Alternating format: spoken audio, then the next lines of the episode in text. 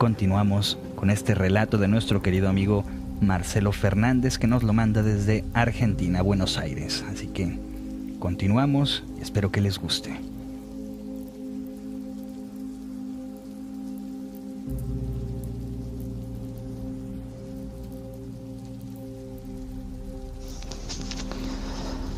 Buenas noches Armando, buenas noches a todos los escuchas. Verán, para iniciar esta historia me gustaría tomarme el atrevimiento de pedirle a todos ustedes que cierren sus ojos. Después de cerrar los ojos, quiero también pedirles que suban a esa máquina del tiempo llamada imaginación. Y quiero llevarlos al año 1940. Vamos a ubicarnos en un, en un poblado de Colombia, zona central de Colombia. Este pueblo después de la, de la descripción que yo les voy a dar, me gustaría que cada uno de ustedes le ponga el nombre. El pueblo tiene una entrada amplia de un empedrado irregular, con un cartel en forma de arco y una virgen, la ermita de una virgen, la de Guadalupe, a la derecha. Y el cartel en letras doradas dice, bienvenidos.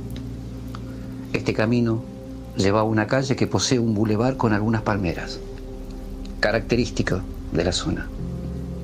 El empedrado irregular sigue. A su derecha está el destacamento de policía, compuesto por cuatro efectivos que poco tienen que hacer en una campiña tan particular y tan apacible como esta.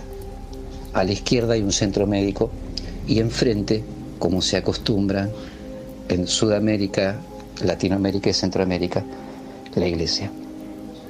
Iglesia que da misas, da catecismos, funciona a veces como merendero y ante una eventual catástrofe eh, del tiempo, eh, meteorológica, como un tornado, una fuerte lluvia, sirve de asilo y de refugio para los habitantes. Todo se desarrolla con una tranquilidad incomparable. Es una campiña donde eh, predominan las buenas costumbres, como el saludo de buenas tardes, buenas noches y buen día. Todos los habitantes se conocen entre sí. Es un pueblo de oficios. ¿Qué quiero decir con un pueblo de oficios? Es que cada uno se identifica con el oficio que sigue ejerciendo y ha heredado de generación en generación. Los niños todos tienen nombre, obviamente, pero son conocidos por el hijo de, ¿no? Eh, cuando se refieren a un niño, eh, charla entre adultos, no fue el hijo del talabartero. No, creo que el que pasó o el que tuvo el accidente el año pasado fue el hijo del el panadero, o del curtiembrero, eh, o de la costurera. Porque hay un orgullo en decir el oficio que cada uno ejerce, por tradición. En estos oficios nos encontramos con Luis, Luis es el hijo del tambero. Luis ya tiene 20 años, a los 14 perdió a su padre y heredó el oficio. ¿Y por qué es el hijo del tambero? Porque todavía no se ganó el honor de ser el tambero del pueblo. Y aparte aún no tiene hijos porque no está casado, aunque pretende una mujer. El oficio de Luis, como el de panadero, eh, van a contrarreloj a los oficios habituales de todo el pueblo. ¿Y por qué? Porque Luis debe estar en su tambo a las dos y media de la mañana, ordeñar las vacas y proveer al pueblo de leche. Proveer a la panadería a las seis de la mañana, que es cuando él termina. Cuando él está terminando sus, sus tareas, el pueblo recién está iniciando. Lo mismo pasa con el panadero. El panadero inicia a las dos y media de la mañana o tres para qué? Para tener a las seis o siete de la mañana el pan listo para la venta. Luis eh, ejerce este, este oficio con mucho orgullo y le va muy bien. Está pensando en cambiar la carreta. Eh, es un pueblo que está muy adentrado, eh, digamos, en el campo, en la jungla. Se puede llegar bien, pero está adentrado, convengamos que es la zona central de Colombia. Cambiar la carreta, porque todavía no hay demasiados automóviles Hay un automóvil que corresponde a la comisaría, uno que corresponde al centro médico y uno que corresponde y a disposición de la iglesia. No hay más vehículos que esos. Las personas siguen aún manejándose en caballo o con carreta. Luis vuelve a su casa a las nueve y media, diez de la mañana, con su carreta, silbando tranquilo, ya con los tres pesos, cuatro pesos que hace habitualmente, que para ese entonces es una buena suma. Con los sonidos de el carpintero, del talabartero, el mercado y ese aroma, ese aroma de, el medio desayuno, ¿no? ese aroma a, alguna arepa o alguna carne ahumada, con ese penetrante olor a café recién molido que consumen las personas hasta, hasta esperar el almuerzo. Cuando llega a su casa, besan la frente a su madre, su madre le da la bendición, besan la frente a su abuela y su abuela también le da la bendición y da el dinero a su madre. Le dice, mamá, compre una libra de carnes que hoy vamos a comer un, puerco a la cacerola. Yo voy a hacer un par de cosas porque voy a ver si compro algunos, algunos, algunos animales más y voy a ver la nueva carreta. A lo que la madre responde, Luis, no salgas hoy. Por favor, hijo, te lo suplico, hoy no salgas. ¿Qué me dice mamá? Como que no salga, tengo que hacer cosas para que sigamos creciendo. No es que la abuela tuvo un sueño. ¿Qué sueño tuvo ahora la abuela? La abuela dijo que algo muy grave va a pasar hoy en este pueblo. Son cosas de, de gente mayor, mamá. No le haga caso. No, no, no, no haces mal, Luis.